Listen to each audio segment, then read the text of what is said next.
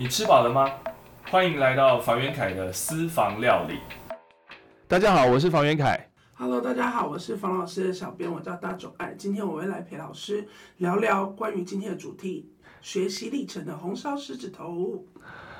学习历程啊，就是说，其实，在一百零八课刚上路之后呢，它正式启动。像那一天呢，我的外甥女来找我，就聊的这个主题呢，就是说，现在呢，教育部为了要能够让更多的年轻人能够适性适所，知道自己的兴趣，然后偏好，然后呢，甚至对自己所吸收的这些知识能够的学以致用，然后我们也能够从旁协助年轻人，真的能去走向他自己未来很明确的一个道路跟方向，尤其是让他们能够去认识到底上了大学之后，大学的科系里面在教哪一些东西，自己呢喜欢念什么样的科系，而这些科系本身教的东西到底是不是自己真的想要的？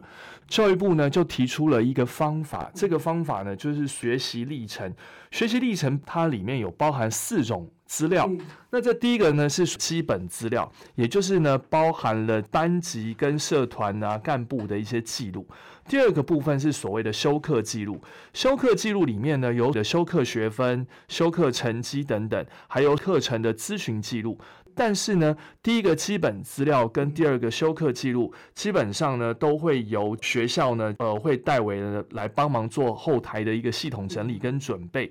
那但是还有第三跟第四个学生呢，在学习方面要准备的东西，一个呢叫做课程学习成果，第四个呢叫做多元表现。那第三个课程学习成果呢，是比方说在课程当中的一些作业啦，或者是实际在课程当中展现出来的作品，或者是报告。这类的东西呢，学生们必须在每一个学年结束前，他要上传到学校的这个平台。这些呢，就会作为资料库的资料，供为任课的老师的参考跟认证，并且呢，到最后的时候呢，它同样的会要上传到这个各个大学呢作为参考。第四个呢是多元表现，包含了弹性学习啦、团体活动啊，或者是学生自己在校外所做的一些志愿服务，参加一些竞赛活动、才艺或者是技能方面的一些检定或者是证照，像这些方面呢都是多元表现。那学生们也可以将这些多元表现呢，在每一个学年呢结束的时候，一样上传到学校的平台。那当然，高中呢就有第一学年、第二学年、第三学年，透过课程学习的成果，还有多元表现的一些成果，呃，上传上去的这些资料，作为年轻人他想要去考进的大学，大学的教授呢，透过学生的这些综合评量，呃，基本资料啦、修课记录啊，还有所谓的课程学习成果跟多元表现，来评估这个学生适不适合来到我们这个学校的这个科系来就读。变成是现在高中生非常非常重要的一个考上大学入学的一个依据。现在很多的家长也非常的头痛，因为呢考进大学的方式又跟以前不一样了。对啊，那尤其这个学习历程，说实在话，很多家长呢不晓得该怎么帮助孩子。原因是什么？第一是没有人做过这样的事情，包含像高中的老师也没有知道该怎么教孩子来准备学习历程。那第二，因为学习历程本身里面呢，包含的内容很广，除了孩子他自己修课的内容可以作为学习历程的材料之外，另外呢，孩子在校外的各方面的一些表现，参加比赛、参加活动，或者是去做志工服务，各个方面，其实它都能够成为是学习历程的内容材料。所以变成是说，其实内容广泛，但是因为呢越广，大家就不晓得该如何准备。哎，那老师，我跟你讲一件事，就亲子天下新闻的调查，学生对学习历程有以下几项困难：第一个是学生根本不知道要上传什么；第二个是不知道上传的是否是大学他们要的东西，也不知道是不是未来教授喜欢的东西；第三个是不知道该如何统整他们学习的内容；第四个。不熟悉系统操作，而且他们根本不会用文书软体，就是所谓的 Office。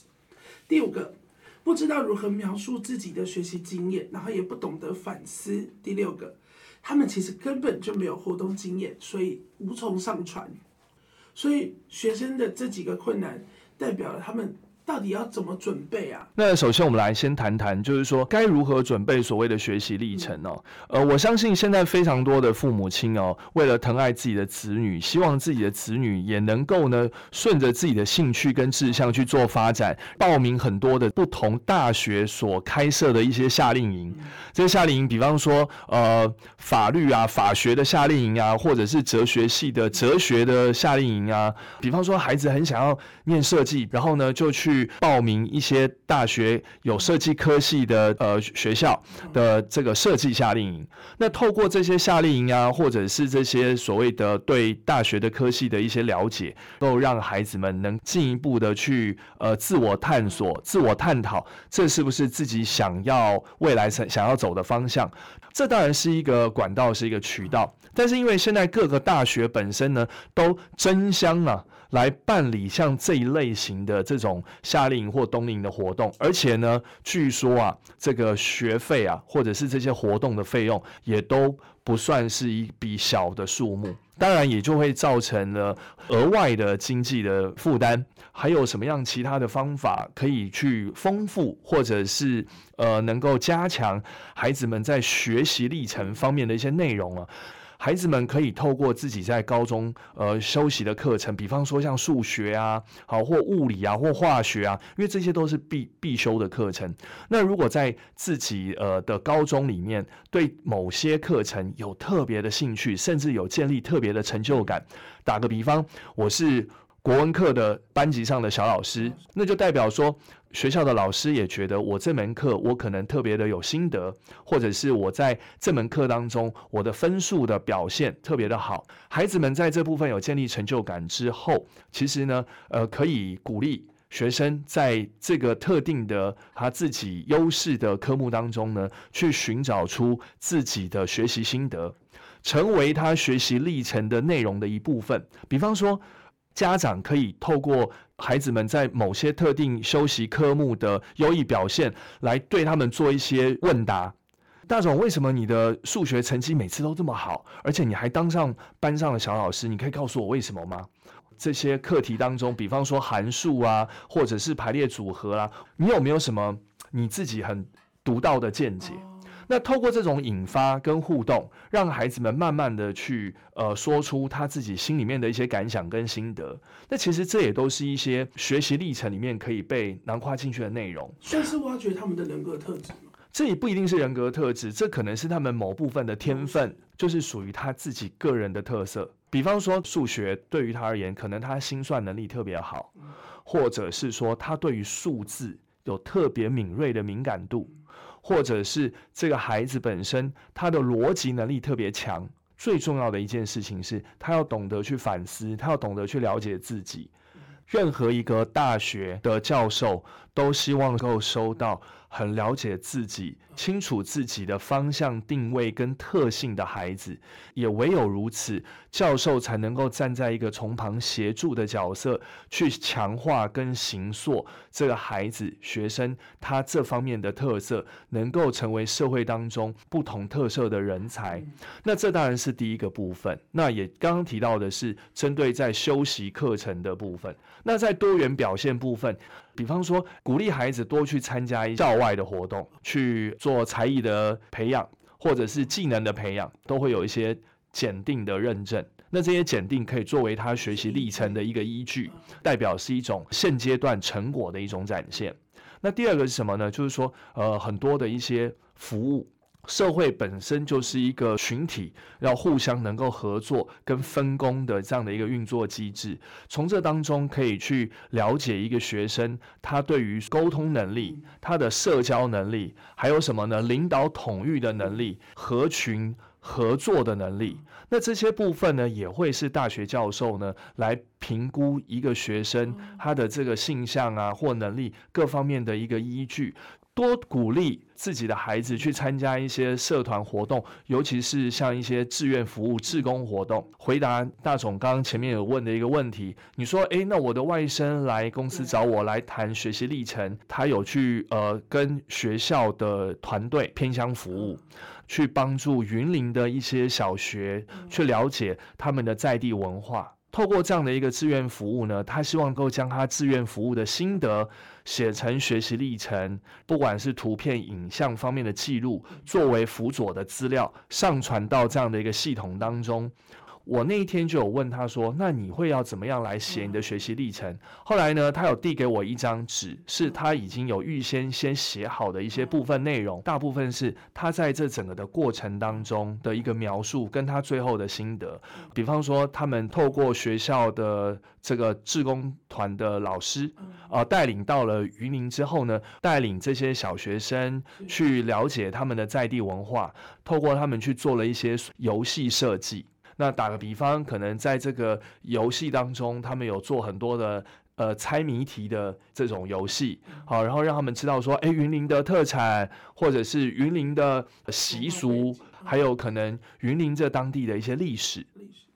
对，那透过这样的一些方法的游戏互动，那当然呢，到最后的时候呢，他就有写，那他这个服务的心得，帮助这些学童的快乐，然后呢，以及跟这些学童们呢，也变成了跨年纪、跨世代的忘年之交，然后甚至呢，将呃，比方说他在台北读的学校跟云林的这样的一个小学，对，来做比较，然后呢，将城乡的这个距离能够拉得更近。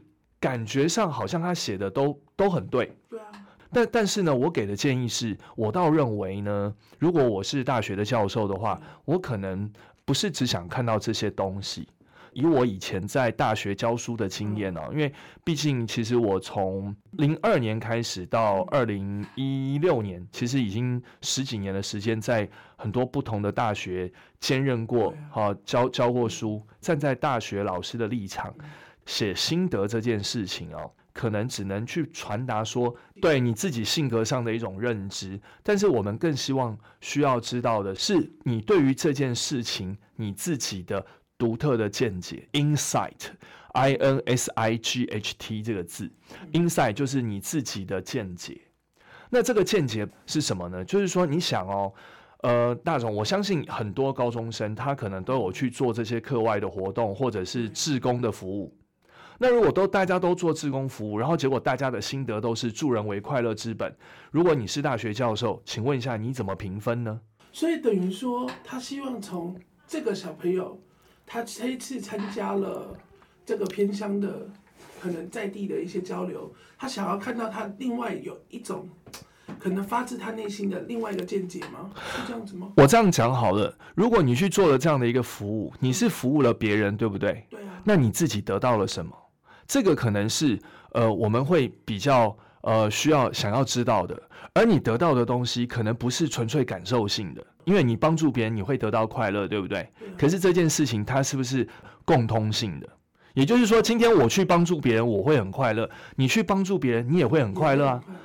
那就没有你自己的见解啊！我没有办法去用每一个人所谓感受性这件事情来当做一个评分依据啊。但是老师可以用什么样更客观的方法来做一个评断依据呢？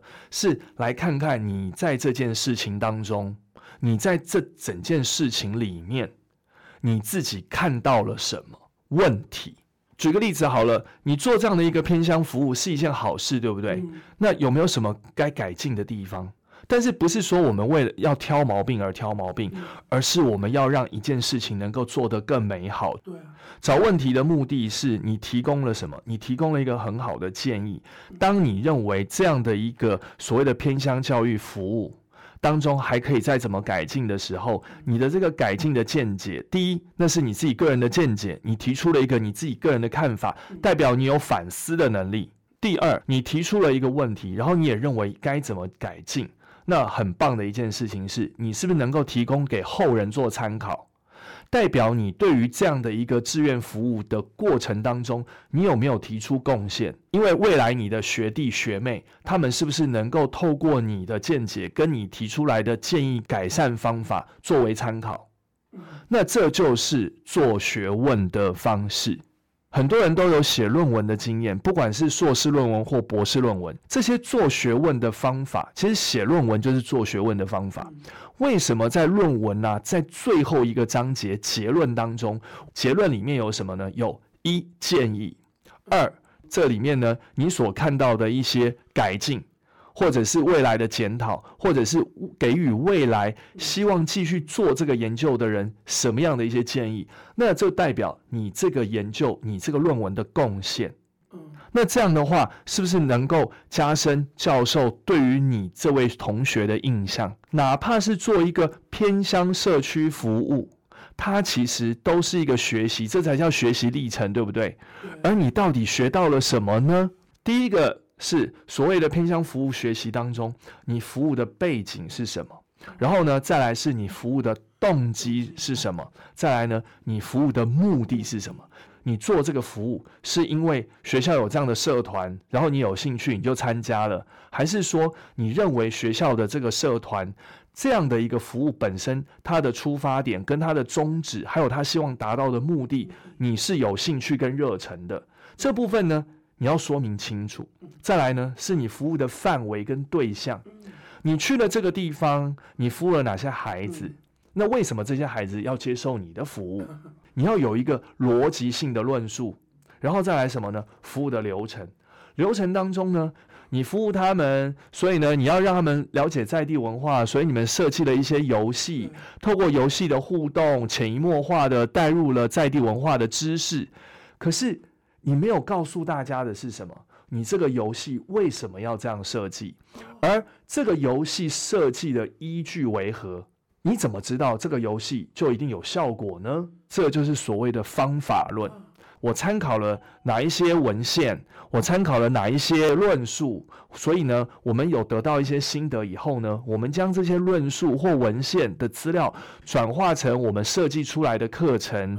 那这样的一种课程的游戏设计，我们认为是可以帮助到这些学童认识在地文化的，就是服务的过程喽。服务的过程当中，你会看到这个过程里面有没有比较良好的一些效果成效，或者是有没有比较一些不如预期的成果成效？进行自我检讨。对，进行自我检讨。我还是重复一次，就是反思能力、学习历程的成果，你不能都是去呃着重在你可能表现好的地方，因为不管再怎么表现好，一定还有可以更好的这些收获。对于大学教授而言是非常珍贵，他就会认为说，这样的一个学生，他除了懂得自我学习之外，他也懂得自我去找问题，并且提出解决问题的方法。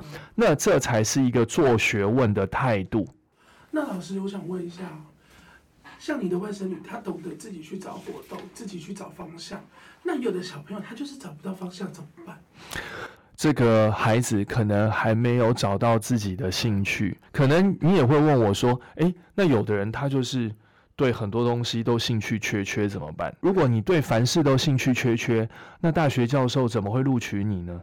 代表你对你对大学教授，他可能他任课的这个科系跟科目，你也会兴趣缺缺啊。所以我觉得那就是学生他自己的问题了。当然，我们也不能完完全全责责备孩子，或许他还没开窍，必须要透过在日常生活当中，让他自己去慢慢体会。终有一天，他一定会开窍，一定会有一件事情吸引他。吸引他的这件事情不一定是什么专业学问哦。吸引他的可能是个兴趣，也可能是个玩乐，maybe 也可能是什么呢？交女朋友、交男朋友也是一个兴趣啊。但是他可能从谈恋爱当中也找到了一些方法，对不对？他可能也有他的心得啊。他 maybe 他有一天变情圣啊，告诉大家说怎么样交女朋友会成功，怎么样交男朋友会成功。任何部分只要能够引起他的兴趣，他都有可能因为那个兴趣产生的热情，有一天成为专家。不管那是什么兴趣，我们都可以很放手的让他自己去追寻啊。所以这就是学习历程很珍贵的地方，是不是？也可以这么说，也可以这么说。那老师，我想，我想到一个事情，就是我大学的时候，我大一的时候呢，我们几个同学就有在聊，因为我大一有晚读，所以我从那时候就已经知道我自己喜欢大众传播学习。